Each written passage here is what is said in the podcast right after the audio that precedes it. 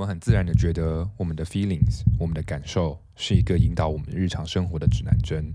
我们的情绪在我们的生活中扮演着重要的角色，经常指导着我们的抉择、思想和行为。但是，我们总是可以信任我们的感受吗？当在做生活里重要的决定的时候，我们应该 go with our gut feeling，随着我们的情绪做选择吗？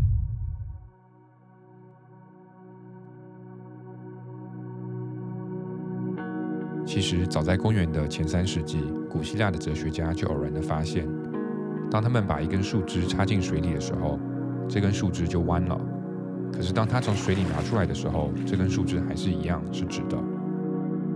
就此，哲学家们提出了怀疑论 （skepticism），认为其实我们的感官是很容易被迷惑的，眼见为实的真实性是非常有限的。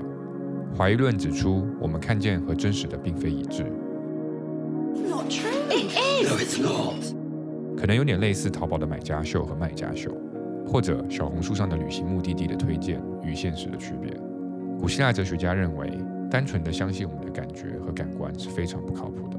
我们的抉择应该必须通过一个繁琐并理性的分析过程。我们的大脑很少能脱离开我们的情绪，我们大部分的抉择都是感性与理性结合后所产生的。其中理性的一部分是比较好理解的，这部分可能源于你过往的经历，或者你从书中学到的知识。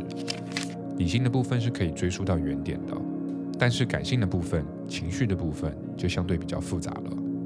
我们很多时候不知道自己的有些情绪是来自于哪里，就算想要去分析情绪的来源，我们可能都无从下手。而且情绪像地震一样，我们很难去预判它们。我们不知道什么时候我们的情绪就突然上来了。有些情绪可能来自于你小时候的经历，有可能某些经历你已经忘记了，但是 somehow 在你的精神、在你的心理上留下了点痕迹。就像前面说的地震一样，人的情绪也是有波动的，英文里叫做 mood swings，直译就是情绪的摇摆。这个波动的产生，除了我们之前讲的小时候的经历，或者是以前的一些不好的事情。这个波动也可能来自于我们身体内荷尔蒙的变化、压力、睡眠质量、饮食等等因素。情绪的波动会让我们在面对同样的问题的时候，有着完全不一样的看法和决定。说到这里，我联想到我自己，我平常开车应该不属于路怒症的人群，遇到一些乱开车的人也不会太在意。可是我如果突然一下子肚子饿了，在面对同样的路况的时候，我就会感觉到异常的烦躁。这直接影响了我在开车的时候会做的决定。我觉得我的肚子饿是可以倍数增加我开车出事故的概率。那么这个情绪的突然波动，有可能是因为我的血糖突然的降低。我虽然理性上知道这个情绪的原点，但也是依然很难控制随之而来的焦躁情绪。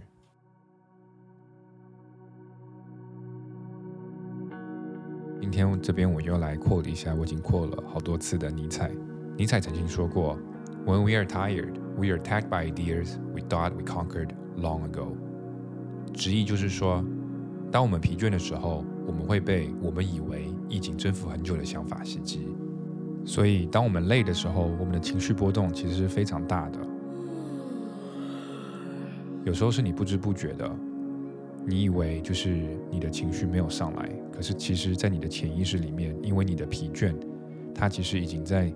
很多你的抉择里面在作祟，很多东西在你精神状态很好的时候，你可能觉得没什么大不了的。可是当你疲倦的时候，同样的事情，你就会觉得生活怎么那么糟糕。当我们被问“哎，你在想什么？”好像我们都能说出我们此时此刻在想什么。因此，我们认为我们其实对我们的思维是非常有掌控力的。可是这些 thoughts，这些思绪的产生，你并不知道他们从何而来，你只是看到他们出现，可是你并不知道他们为什么出现，就有点像是你在开车的时候，你下意识要躲避一个狗狗或者躲避一个人，然后你打了方向盘，踩了油门或者踩了刹车，又或者你在跟你的另一半讲电话的时候，你很莫名的就感觉到或者察觉到电话的另一方有一个不安的语气，或者有一个。比较生气的语气，哪怕他尝试着不生气，你有可能有时候也会潜意识的感觉到电话的那一边好像有一些问题。我想讲的就是说，其实有很多东西在我们脑海里运行的，是我们看不见的。而它一直在潜意识的工作，因此我们才会有很多下意识的反应。So，在决策里，理性的部分是相对稳定的，但是多变的感情情绪部分才是对我们的抉择有着极大影响的那一部分。我们可能有一天觉得自己命很好，未来是光明的，并且感恩周围的朋友和家人。然而，没有过多少个小时，周围的环境跟之前是完全一样的。但是，一个莫名的情绪来袭，让我们推翻了之前一切的想法。昨天你可能感觉还不错的朋友，今天你就感觉这人怎么这样啊？昨天还觉得疫情期间有这样一份工作是多么幸运的，今天就感觉这份工作完全是资本主义的压榨嘛？那每个人的身体状况、耐力、体力、心理状态都非常不一样。其实我们很难绝对的去寻找，就像之前说的，去寻找我们这个情绪的来源是来自于哪个因素之上。当然，比如说，如果你睡眠不好的话，那你可能可以尝试早点睡，改善睡眠；或者如果你体力不好的话，有可能你也可以尝试多运动、多健身、多跑步，增加自己的耐力，可能也会由此的改善你的情绪。那么每个人的情况都不一样，有些人可能就是小时候的一些心理创伤。而且有可能，当你在思考情绪来源的时候，你本身就是自带着情绪的。那么，当每天遇到生活中很多抉择的时候，我们该如何去面对这些问题呢？首先，我们需要接受并理解，我们的大脑确实是有 bugs 的，确实是有很多东西我们是观察不到的。然后，其实古希腊哲学家们已经帮我们想到对策了。他们认为，我们应该学着培养一个叫做 epoche 的能力，英文解释就是。The suspension of judgment，中文直译就是搁置自己的抉择。这让我突然想到，这不就是我们古人讲的“三思而后行”吗？为了让我们有一个更好且更理性的判断，古希腊哲学家们建议，让我们先搁置一下自己的想法，让我们脑中的 ideas 稍微沉淀一会儿。中文我们会说“让子弹飞一会儿”，在英文里我们会说 “sleep on it”。我不知道你们是不是也有这样的感觉？我会经常发现，我对某件事情的看法，有时候会在睡一觉之后变得完全不一样。睡觉前有可能因为这个想法，我可能会兴奋的睡不着，但是第二天起床洗澡的时候，再次想同样的事情的时候，我就会发现这件事情问题百出。所以，短暂的搁置可以让我们有更多的时间搞清楚真正的情况。我们需要充分的了解，在一个决定里面，我们情绪的占比。我个人觉得。感性和理性可能三七开是比较健康的，所以观察一下自己的荷尔蒙是否稳定，身体是否有很疲倦的问题。如果此时此刻你的身体明显处于一个不安的情况，那你就更需要等情绪过了，然后再通过理性的思考再去做决定。情绪跟火一样，它既可以煮好吃的东西给你吃，同样它也可能可以烫伤你。情绪有可能是一个住在你心里的小恶魔。但是你得跟他棋逢对手，一起合作，人生才能成功。